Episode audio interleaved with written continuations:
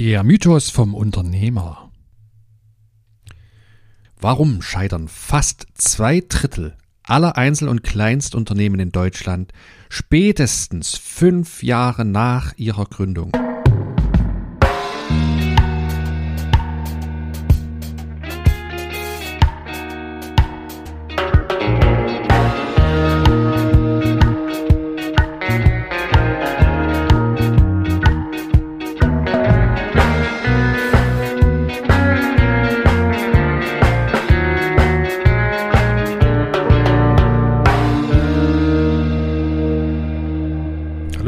Willkommen hier beim Impact Makers Podcast. Mein Name ist Ronald Schirmer, ich bin dein Gastgeber hier im Podcast und ich freue mich sehr, dass du dabei bist.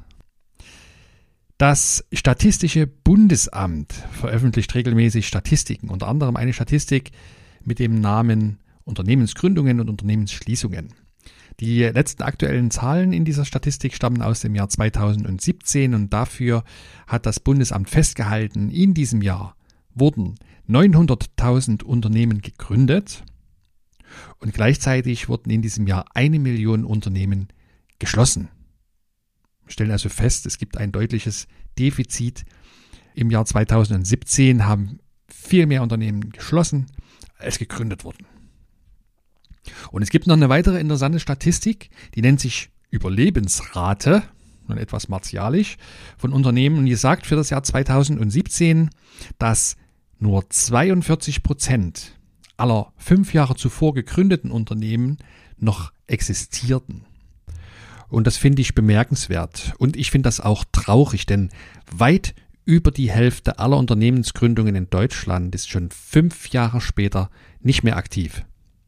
Sehr schade eigentlich, denn dahinter stecken ja immer menschliche Schicksale. Es steckt immer jemand dahinter mit einem Traum, der sich verwirklichen wollte, der äh, sicherlich Menschen mit seiner Expertise oder mit dem, was er sich ausgedacht hat, das Leben verschönern wollte.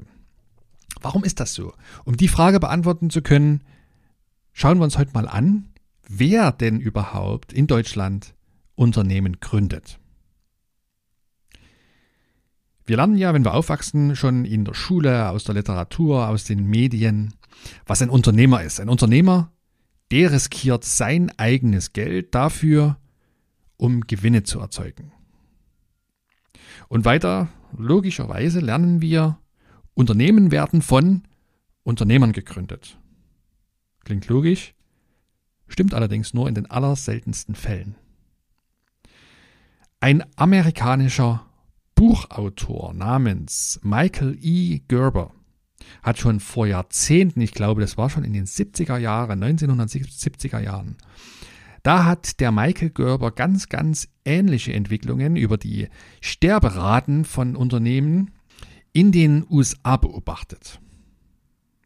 Und er hat das über viele Jahre getan und dann daraus geschlussfolgert, dass diese Aussage, also Unternehmen werden von Unternehmern gegründet, ein reiner Mythos ist. Und er nennt diesen Mythos The Entrepreneurial Myth. Das klingt ein bisschen umständlich, heißt nichts anderes als das Mythos vom Unternehmertum. Ja, wer gründet aber dann Unternehmen, wenn es nicht Unternehmer sind? Da hilft uns auch ein Blick zum Statistischen Bundesamt wieder weiter. Und das sagt nämlich, von den 900.000 Gründungen im Jahr 2017 entfallen 870.000, also fast 97 Prozent, auf Gründungen von Einzel- oder Kleinstunternehmen.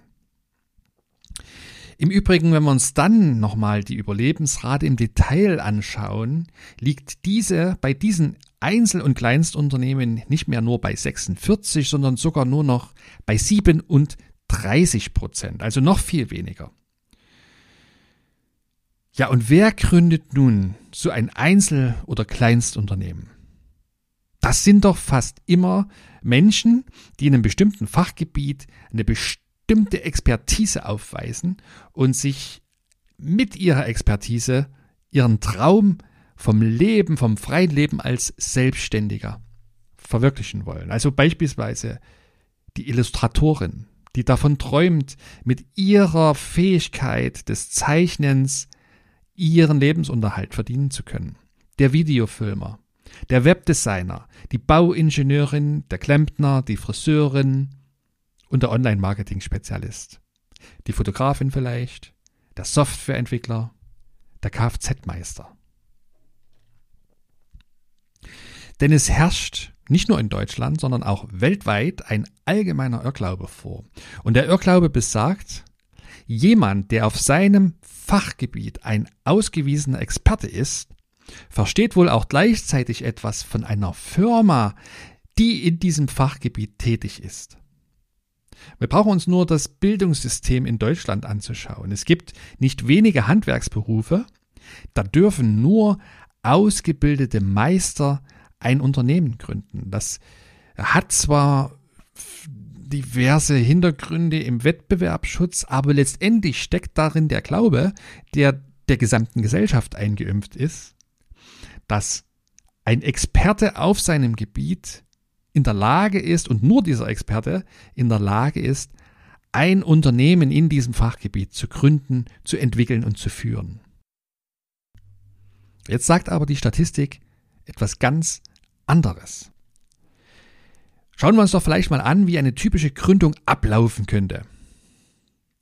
Ich denke, viele Menschen gründen aus einem Angestelltenverhältnis heraus. Das heißt, nach ihrer Ausbildung gehen sie erstmal den klassischen Weg in Anführungszeichen, suchen sich eine Festanstellung in einem Unternehmen, ähm, fast immer in dem Fachgebiet, in dem ihre Ausbildung stattgefunden hat.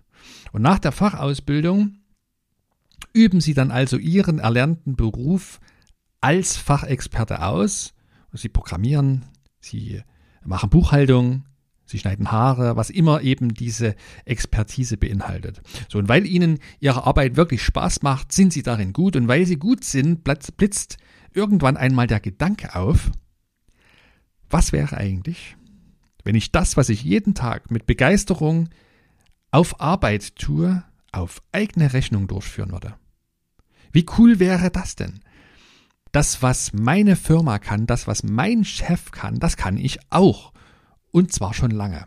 So, und dieser Gedanke reift über lange Zeiträume sicherlich bei den meisten. Wir träumen davon, wir stellen uns vor, wie die neue Freiheit aussehen könnte. Kein Chef mehr über uns. Wir machen unser eigenes Ding, wir ziehen unser Ding durch. Und die allermeisten Menschen verwerfen so einen Gedanken sicherlich wieder. Aber einige schreiten irgendwann einmal tatsächlich zur Tat und machen sich selbstständig. Und das finde ich gut und richtig. Und deswegen bedauere ich es, dass doch so viele Träume immer wieder platzen. Der Autor Michael Gerber, den ich vorhin schon erwähnt hatte, der hat über das ganze Thema Bücher geschrieben. Er erzählt in seinem bekanntesten Buch The E-Myth die Geschichte einer jungen Frau, die in ihrer Freizeit gern backt. Das hat sie von ihrer Großmutter gelernt und die auch von ihrem Umfeld immer wieder zugeredet bekommen hatte, sich doch mit ihren Backkünsten selbstständig zu machen. Und das tat sie dann eines Tages auch. Sie ist jetzt drei Jahre dabei und sie überlebt mit ihrem Geschäft mehr schlecht als recht. Denn sie ist hoch verschuldet, die ganze Einrichtung hat einen Haufen Kohle gekostet und sie arbeitet unermüdlich sieben Tage in der Woche. Das ursprüngliche Hobby, nämlich das Backen von Törtchen und Torten, das macht ihr schon lange überhaupt keinen Spaß mehr. Und von den Einnahmen aus ihrem Geschäft kann sie kaum überleben. Vielen Experten, die sich selbstständig machen, geht es ganz, ganz ähnlich wie der Dame aus dieser Story. Zuallererst regiert natürlich die Begeisterung. Ja, wir sind wirklich begeistert von dem Gedanken, uns von unserem Chef frei zu machen, unser eigenes Ding durchzuziehen. Doch dann folgt Ernüchterung. Denn wir werden plötzlich konfrontiert mit Themen, die mit unserer eigentlichen Expertise gar nichts zu tun haben. Auf die Ernüchterung folgt irgendwann früher oder später Erschöpfung, bei manchem nach Wochen oder Monaten, bei einigen erst nach vielen Jahren. Und irgendwann endet die Selbstständigkeit in Verzweiflung. Vielleicht kennst du das selbst. Vielleicht hast du das selbst schon erlebt oder erlebst das gerade im Moment oder vielleicht kennst du jemanden, dem es genau so geht. Denn hier kommt ein ganz, ganz wichtiger Punkt. Wenn wir als Fachmann mit unserer Fachexpertise ein Business gründen, dann gründen wir fast immer einen Job, aber kein Unternehmen. Und in diesem Job wird die Facharbeit, die wir einst so lieb gewonnen haben, zur lästigen Pflicht. Wir müssen sie ja tun, denn sie bringt unser Geld. Aber sie ist nur eine neben vielen anderen Tätigkeiten, die wir auch noch ausführen müssen. Und von denen wir viel, viel weniger Ahnung haben. Und unsere eigentliche Facharbeit wird schnell zu einer notwendigen Routine, die wir versuchen, so schnell wie es geht abzuarbeiten, um dann auch all die anderen Themen noch erledigen zu können. Unsere Facharbeit verliert damit nicht nur ihre Besonderheit, nämlich unsere außergewöhnlichen Fähigkeiten zu repräsentieren, wir verlieren vor allem auch die Begeisterung für unser eigentliches Fachgebiet. Wir verlieren irgendwann unser Selbstvertrauen. Wir verlieren irgendwann den Grund, warum wir uns einmal selbstständig gemacht haben. Ist es also ein Problem, ein Fachexperte zu sein? Nein, der Fachexperte ist natürlich nicht das Problem. Die ganze Sache ist ein bisschen komplizierter. Das tatsächliche Problem ist nämlich folgendes. Wenn wir ein Business gründen, dann stecken mindestens drei Persönlichkeiten in uns drin, die irgendein Interesse an diesem Business haben. Und das sind der Fachmann selbst, aber auch der Manager und natürlich der Unternehmer. Und jede dieser Persönlichkeiten hat komplett andere Ziele und Vorstellungen davon, wie unser Unternehmen aussehen soll. Und diese verschiedenen Ziele und Vorstellungen führen zu furchtbaren inneren Konflikten. In der nächsten Podcast-Folge beschäftigen wir uns näher mit diesen drei Typen in uns. Das solltest du auf keinen Fall verpassen. Denn wenn wir diese Konflikte verstehen, dann halten wir einen mächtigen Schlüssel in der Hand zu unserem Herzensbusiness. Fassen wir die heutige Folge zusammen. Wir haben gelernt, dass 96 Prozent aller Gründungen in Deutschland die Gründung von Einzel- und Kleinstunternehmen sind. Kleinstunternehmen sind dabei Unternehmen mit bis zu vier Mitarbeitern. Von diesen Kleinstunternehmen existieren fünf Jahre später durchschnittlich nur noch etwa 37 Prozent. Wir haben uns gefragt, warum diese Quote, diese Überlebensquote so schlecht ist. Und dabei haben wir einen Mythos aufgedeckt, nämlich den Mythos vom Unternehmer, der besagt, dass es Unternehmer sind, die Unternehmen gründen. Das ist falsch, haben wir festgestellt, denn tatsächlich werden fast alle Unternehmen in Deutschland von Fachexperten gegründet. Und dahinter steckt fälschlicherweise die Annahme, dass jemand, der in einem bestimmten Gebiet Experte ist, gleichzeitig auch etwas davon versteht, ein Unternehmen zu gründen, das in diesem Fachgebiet tätig sein wird. Meistens ist dann Folgendes der Fall.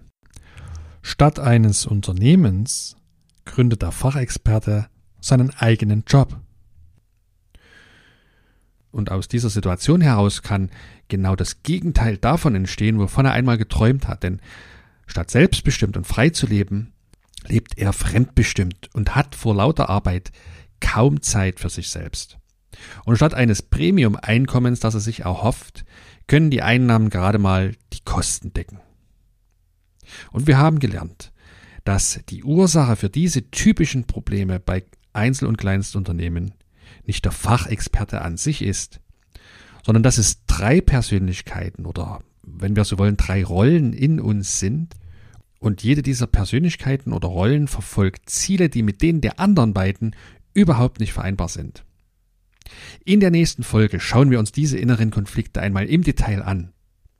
Denn wenn wir über diese Zusammenhänge Bescheid wissen, dann können wir bewusst entscheiden, wie wir denken und handeln wollen. So, und damit sind wir am Schluss dieser Podcast-Folge angekommen. Kennst du jemanden, der als Fachmann sein Business betreibt und sich vor lauter Arbeit kaum retten kann? Oder geht es dir vielleicht selber so? Ich freue mich auf dein Feedback. Schreib mir gerne eine E-Mail an podcast.impactmakers.de.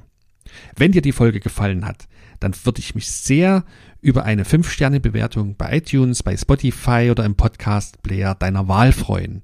Und ich würde mich auch darüber freuen, wenn du die Folge mit jemandem teilst, für den das Thema vielleicht interessant sein könnte. Ich wünsche dir viel unternehmerischen Erfolg und wir hören uns nächste Woche wieder. Bis dahin, dein Ronald Schirmer.